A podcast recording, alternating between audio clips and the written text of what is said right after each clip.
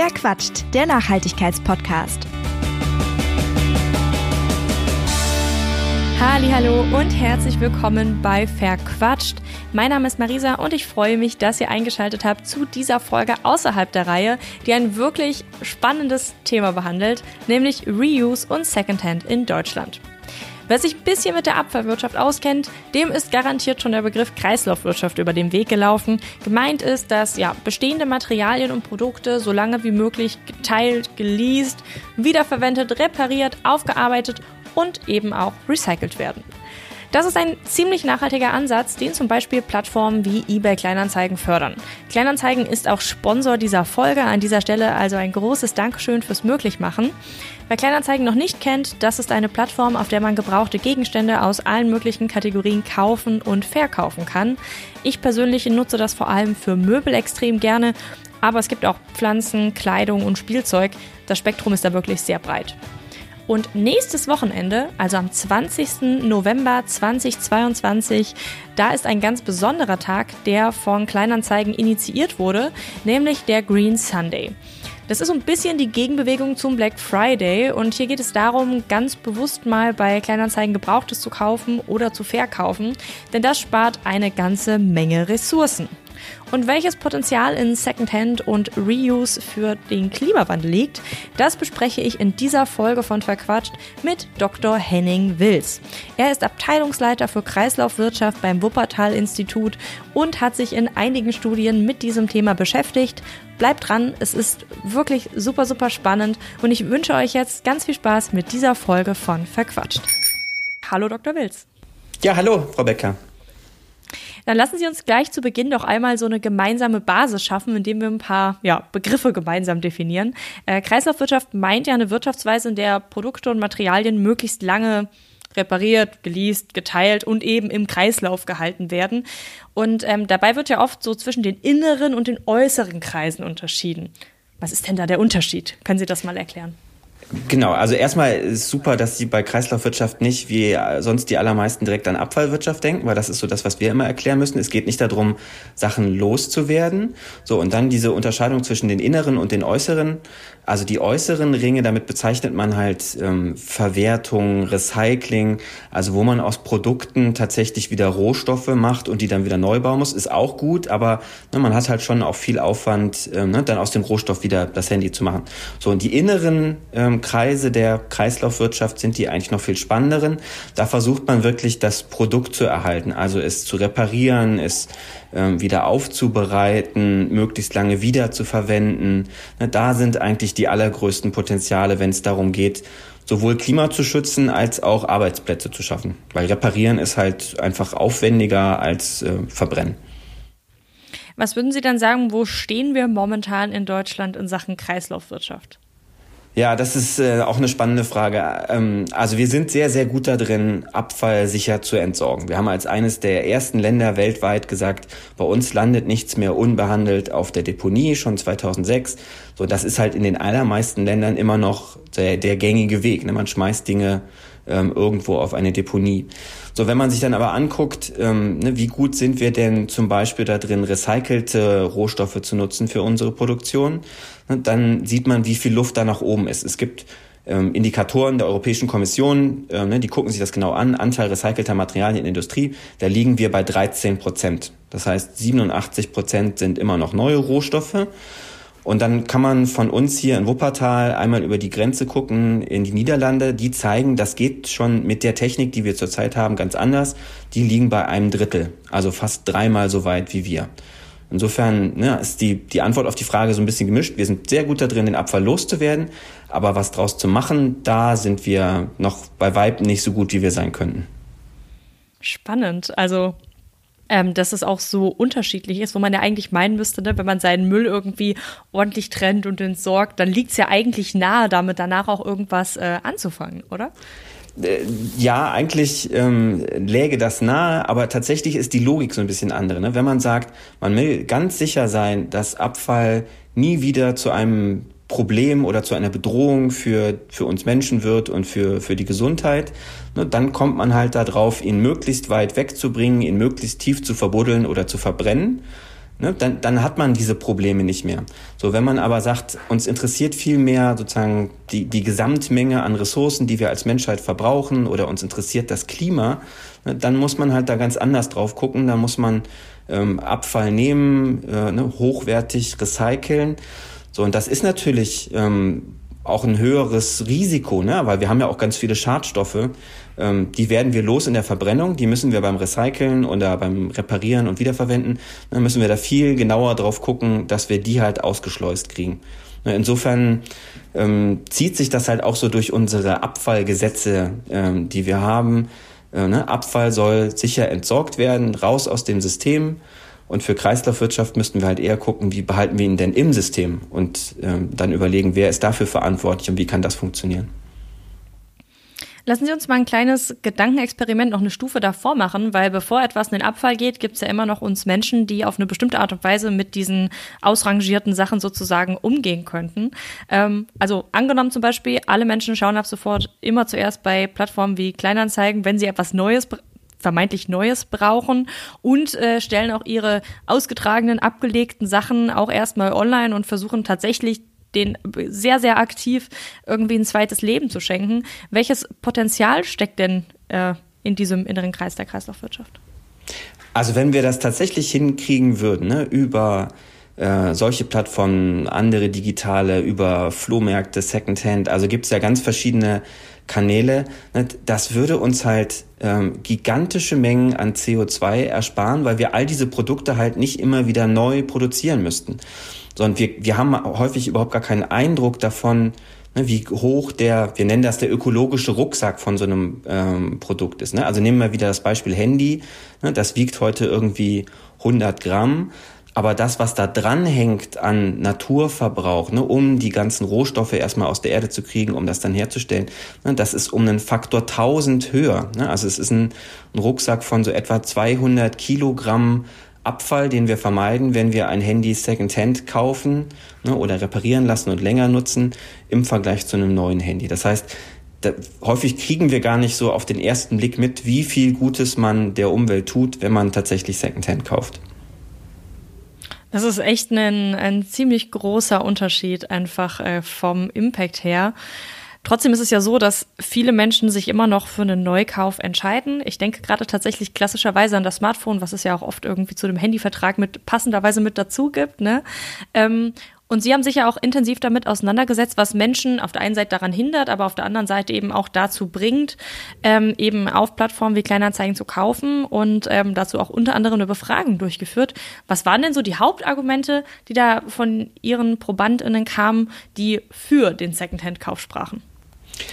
Also, wenn man die Leute fragt, ne, warum tut ihr das, dann kommen da im Wesentlichen zwei Punkte. Das eine sind die Umweltbewegten. Ne? Die haben das tatsächlich vor Augen und sagen, ich will weniger Abfall produzieren, äh, mir ist Klimaschutz wichtig, äh, ich will Ressourcennutzung ähm, reduzieren. Ne? Das ist so die eine Gruppe.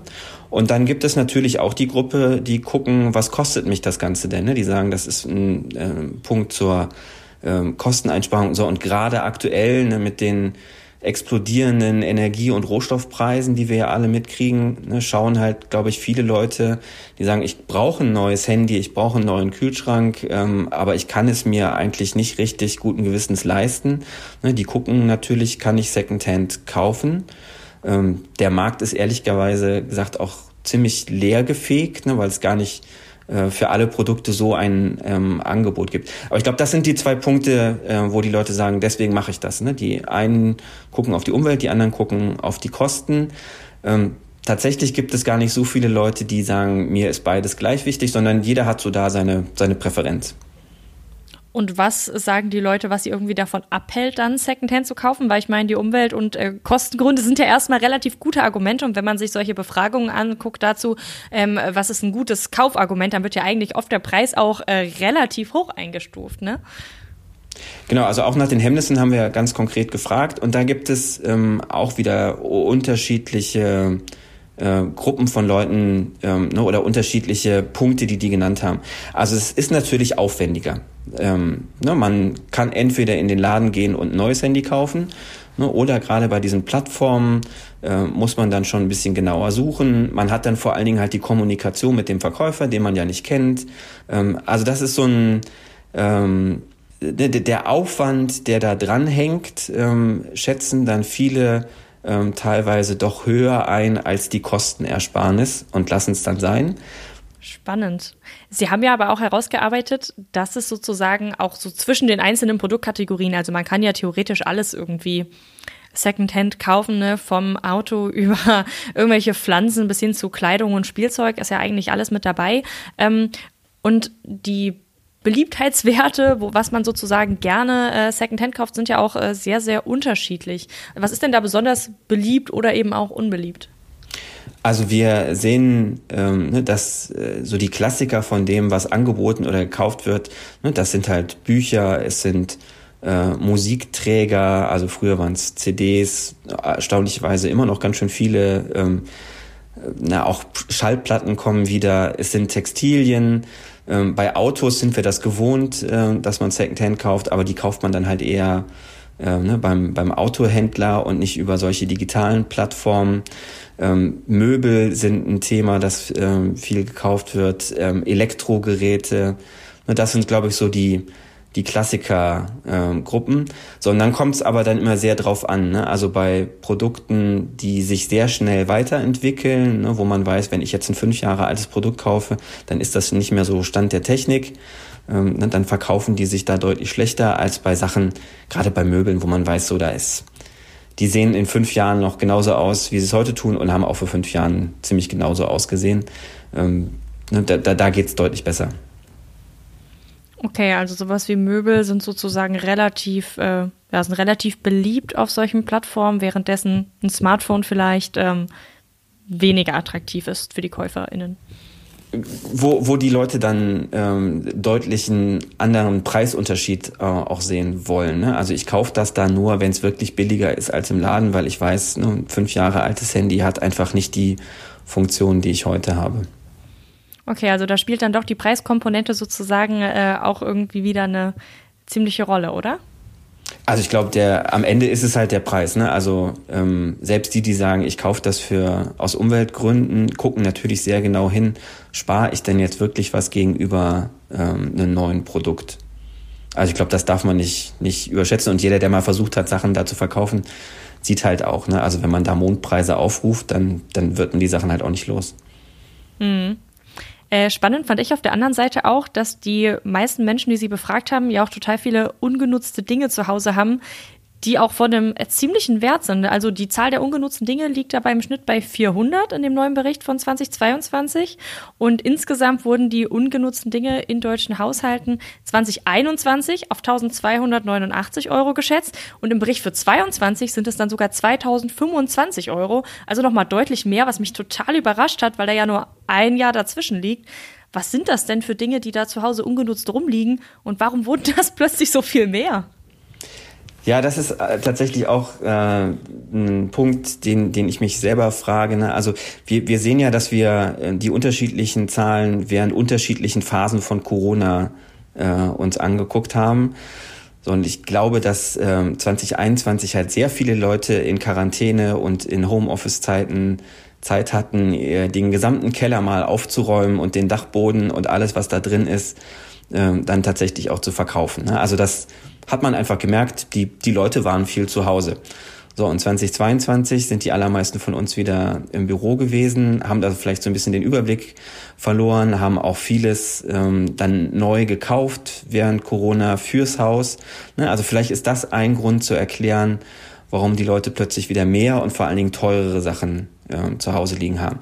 So, und die Zahl, die sie gerade hatten, ne, also 2000 Euro sind halt einfach echt viel Geld. Ähm, das müssen dann schon halt auch ne, teurere Elektronikkomponenten sein oder weiß ich, der, der Hochzeitsanzug, den man da ähm, hängen hat. So, für mich als Ökonom ist natürlich dann echt immer die spannende Frage, ähm, wir haben ja auch gefragt, wie, wie teuer sind die Sachen, die sie nicht mehr benutzen. Ne? Also warum verkauft man das denn nicht? Ne? Weil für 2000 Euro könnte man ja auch viele schöne Dinge tun und schöne Dinge kaufen, anstatt sie im Keller da liegen zu haben. So, und ich glaube, da ist halt wieder dieser Punkt mit, ähm, den Leuten ist es zu aufwendig. Ne? Also für den Ökonomen, die Transaktionskosten sind zu hoch und deswegen sagen die Leute, auch wenn es wertvoll ist, ich lasse es einfach mal da liegen. Okay, das heißt, die Menschen, ähm, ja, denen fehlt so ein bisschen der Ansporn, das dann wirklich auch in Geld umzusetzen. Jetzt haben Sie schon gesagt, okay, sowas wie der Hochzeitsanzug oder Elektronik, sind das dann eben auch so diese typischen Sachen, wenn ich jetzt zum Beispiel auch selber sagen will, ähm, ich möchte mal meinen Haushalt durchforsten, sind das dann so die typischen Verdächtigen sozusagen, nach denen ich gucken kann? Also das ist, glaube ich, äh, total unterschiedlich. Ne? Also wir sehen auch, dass die Spannbreite von wie teuer sind die Sachen und wie viele, ne, das geht wahnsinnig auseinander. So, man kennt das, glaube ich, so von sich persönlich und aus dem Bekanntenkreis. Die Tendenz zum Horden von Dingen in Kellern ist da sehr individuell ähm, ausgeprägt. Ne, aber äh, ich denke, ne, ähm, Elektroniksachen, die man in den Keller gestellt hat, ne, der alte Fernseher, die alte Stereoanlage, ähm, Möbel lassen die Leute halt seltener im Keller stehen, ne, weil der einfach so wahnsinnig viel Platz wegnimmt. Also sind die kleinen Sachen, die dann aber wertvoll sind, äh, die man bei sich in den Keller gepackt hat. Ähm, so für uns aus Umweltperspektive ne, fragen wir uns dann halt auch so, naja, das ist ja nicht nur Geld, das da liegt, sondern es sind auch Rohstoffe und Ressourcen. Und dann müsste man sich halt zum Beispiel überlegen, viele Leute geben dann halt zum Beispiel ihr Handy auch nicht ab. Ne? Also wir haben über 200 Millionen Handys in Schubladen liegen, weil man sich natürlich schon fragt, naja, was passiert denn jetzt mit den Fotos, äh, die ich da alle drauf habe? Was passiert aber auch mit meinen ganzen Banking-Accounts? Ne? Also kann damit irgendjemand was anfangen? Also da bräuchte man, glaube ich, ähm, viel mehr Angebote, wo Leute sicher sind, hier werden meine Daten tatsächlich auch gelöscht. Mhm. Thema Handy ist tatsächlich ein spannendes Thema, muss ich sagen, ertappe ich mich auch dabei. Äh, ich habe auch noch ein altes Handy in der Schublade liegen, einfach auch, weil ich nicht wusste, wo genau ich das hinbringen soll und dachte, ah, die Daten. Spannendes Thema, auf jeden Fall. Sie bringen ja in Kooperation mit Kleinanzeigen jährlich so eine Circular Economy äh, Study raus. Im Bericht für 2021 haben Sie da unter anderem, also Sie haben sehr, sehr viel zusammengestellt, aber unter anderem eben auch, was Menschen sozusagen äh, mit diesen ungenutzten Produkten machen. Und was ich irgendwie äh, spannend auf der einen und ein bisschen auch schockierend fand, war, dass mehr Menschen angegeben haben, diese Sachen zu entsorgen, als dass sie angegeben haben, dass sie sich sozusagen die Mühe machen, sie zu verkaufen. Woran liegt das denn, dass die Mülltonne da offenbar immer noch äh, ja, für viele attraktiver ist, als tatsächlich äh, proaktiv in den Verkauf zu gehen? Na, ich glaube, es ist halt wieder dieser Frage Aufwand und Bequemlichkeit. Ne? Die Mülltonne steht halt einfach vorm Haus. Ähm, ne? Das ist minimalster Aufwand im Vergleich zu Ne, man stellt es auf einer Plattform ein oder man geht zum Flohmarkt ähm, ne, oder sucht sich einen Secondhand ähm, Laden. Also das ist, glaube ich, ein Punkt. Viele Leute haben auch gar kein Gefühl dafür, ähm, dass andere Menschen dafür noch was bezahlen würden. Ne, also was wir als Abfall sehen, ist ja sehr, sehr subjektiv. Ne? Also was der eine für Abfall findet und in die Mülltonne schmeißt, äh, ne, da kriegt der andere Tränen in den Augen und sagt hier und dafür hätte ich doch auch Geld bezahlt, äh, was den anderen Leuten dann gar nicht bewusst war. Ähm, sondern ich glaube, das ist dann halt auch eine Frage von, ähm, von Infrastrukturen. Ne? Also es ist in den einzelnen deutschen Städten halt sehr, sehr unterschiedlich, wo kann ich eigentlich Sachen abgeben, von denen ich möchte, dass sie nochmal wieder verwendet werden.